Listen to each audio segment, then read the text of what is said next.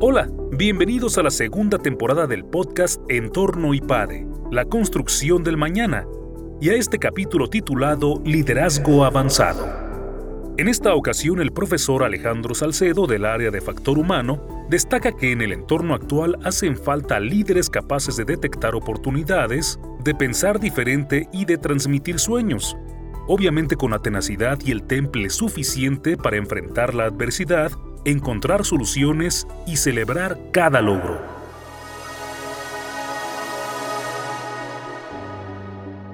El caso nos plantea una iniciativa, Aguascalientes Gran Visión.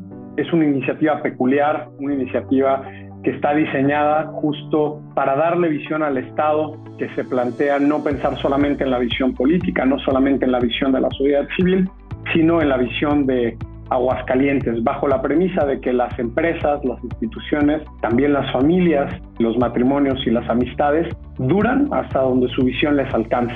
A través del análisis de esta iniciativa de Aguascalientes Gran Visión, llegamos a un punto crucial que es el que le preocupa al actual coordinador general, a don José López Valdivia y a su consejo, que es quién va a suceder esta iniciativa y qué características debería de tener una persona que pues, se lance a dirigir una iniciativa como esta, que de nuevo se plantea algo trascendental, una visión que tiene que ver con todo el Estado y una visión a largo plazo.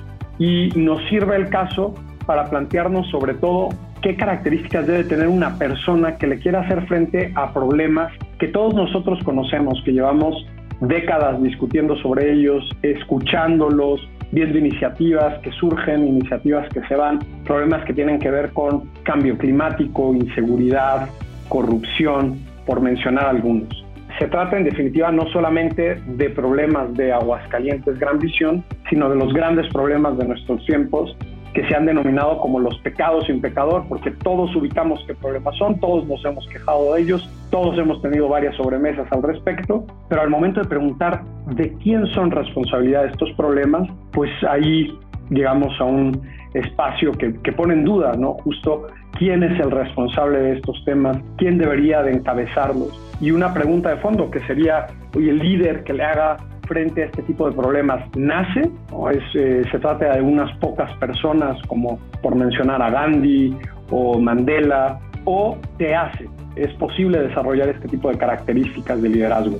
La propuesta que tenemos, que, les compartimos a los participantes, es el liderazgo avanzado. Un tipo de liderazgo que justo lo que se plantea es cómo hacerle frente a estos grandes problemas, partiendo de la idea de que hay que salir fuera del edificio. ¿Qué quiere decir salir fuera del edificio? Pues para empezar quiere decir comprender que los grandes temas no están ceñidos literalmente a un edificio. Salud no es igual a hospital.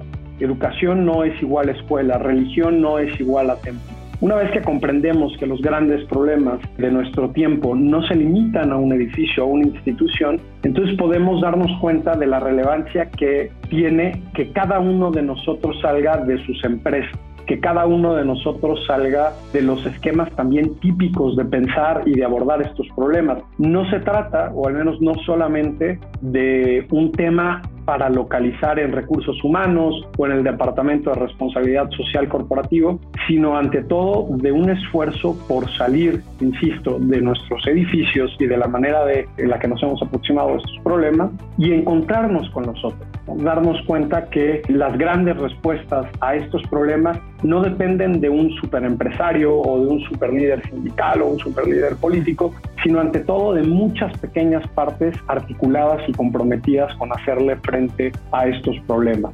El planteamiento, como decía, de liderazgo avanzado busca justo analizar, ahondar en estas características que debería de tener el líder que busque salir fuera del edificio.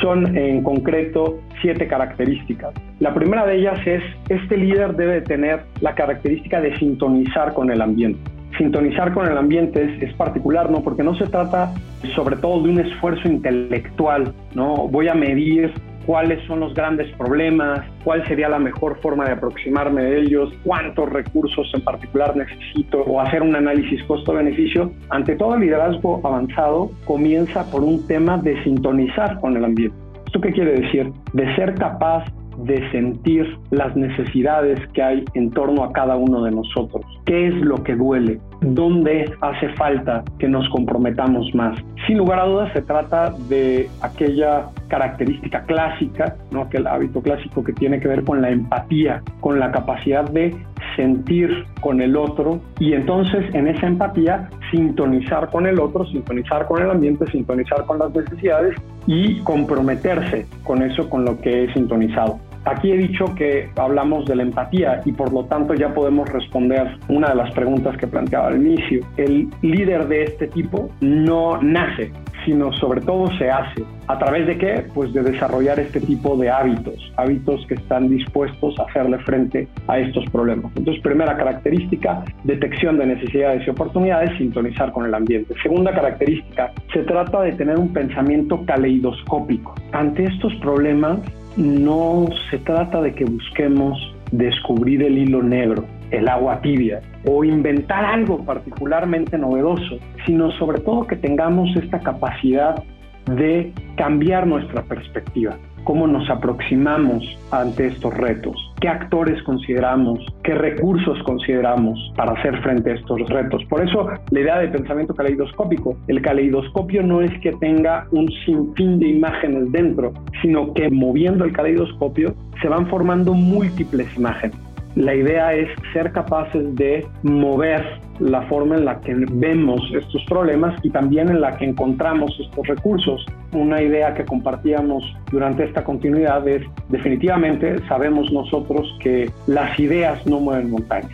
Lo que mueve las montañas son los bulldozers, pero las ideas nos dicen dónde poner esos bulldozers. Esta idea de Peter Drucker pues bueno, eso es lo que tratamos. ¿Cómo podemos ir localizando tanto las ideas como los bulldozers, cambiándoles el orden para aproximarnos y hacer frente a estos problemas? Tercer característica del liderazgo avanzado, establecer el tema como llevamos décadas escuchando estos problemas, como llevamos décadas de sobremesa y también como llevamos décadas de ver iniciativas que emprenden y que luego no necesariamente tienen éxito ante estos grandes problemas, es muy frecuente encontrarse con el desánimo, con la poca credibilidad sobre que es posible hacer algo ante estos que son los grandes problemas de nuestra época. Por eso es tan importante esta tercera característica. Quien asuma este tipo de liderazgo debe de establecer el tema, debe ser capaz de transmitir la idea, una idea, un sueño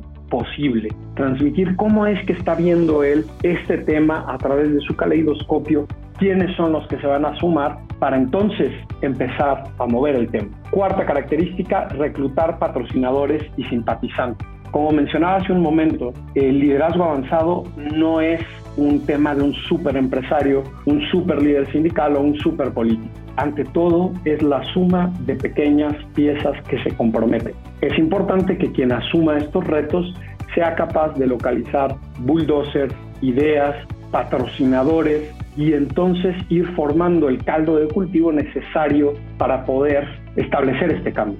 Siguiente característica, desarrollar un sueño. No basta con soñar. Por muy grande que lo soñemos, no basta con soñar. Hay que convertir esos sueños en ideas accionables. Y el caso de Aguascalientes Gran Visión es un gran ejemplo al respecto de esto. Nos platicaba don José López Valdivia que una cosa que funciona mucho al momento de llevar pues esta idea que tiene que ver con la visión de todo un Estado es checklist tener checklist para todos los miembros del equipo. ¿Por qué? Por una cuestión sencilla. Ahí queda claro quién es el responsable, de qué problema, de qué oportunidad, cuáles son las acciones que se tienen que hacer, en qué jerarquía para llevar a cabo este cambio que se está persiguiendo. Y luego hay que tener señorío ante las dificultades. Aquí entra otra característica.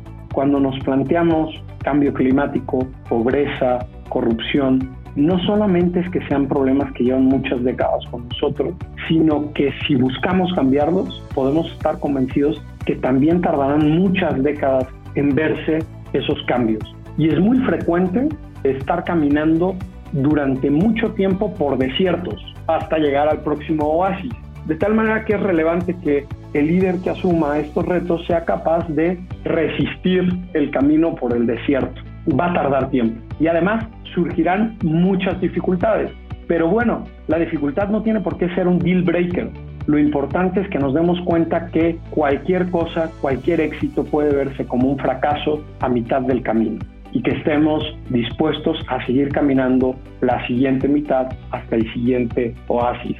Y por último, una característica esencial, tener la capacidad de celebrar los logros. Como suele ser un camino de largo alcance y de muchas adversidades, los pequeños logros que se van alcanzando, es importante que los celebremos para mantener motivado al equipo, para mantenerlo comprometido. Y eso es lo que hemos buscado hacer durante esta continuidad, celebrar un logro. Aguascalientes Gran Visión sabemos que es una iniciativa de muchas, de muchas de las que ya hay en este país, de muchas de las que ya hay en este mundo, pero por muchas que sean, se necesitan todavía más. Estamos convencidos de que este es un momento particularmente relevante para que como empresarios, como mujeres y hombres de empresa, salgamos del edificio, sintonicemos con las necesidades de nuestro tiempo y estemos dispuestos a desarrollar estas características, a reclutar a las personas necesarias y a unir los bulldozers, a reunir las ideas para mover tantas montañas como sean necesarias para hacer frente a los retos de nuestro tiempo.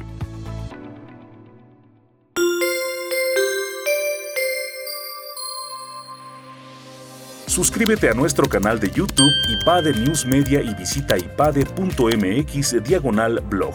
En este canal encontrarás videos, artículos e infografías relacionadas con el mundo empresarial de la actualidad y no olvides compartir este contenido. IPADE, The World Calls.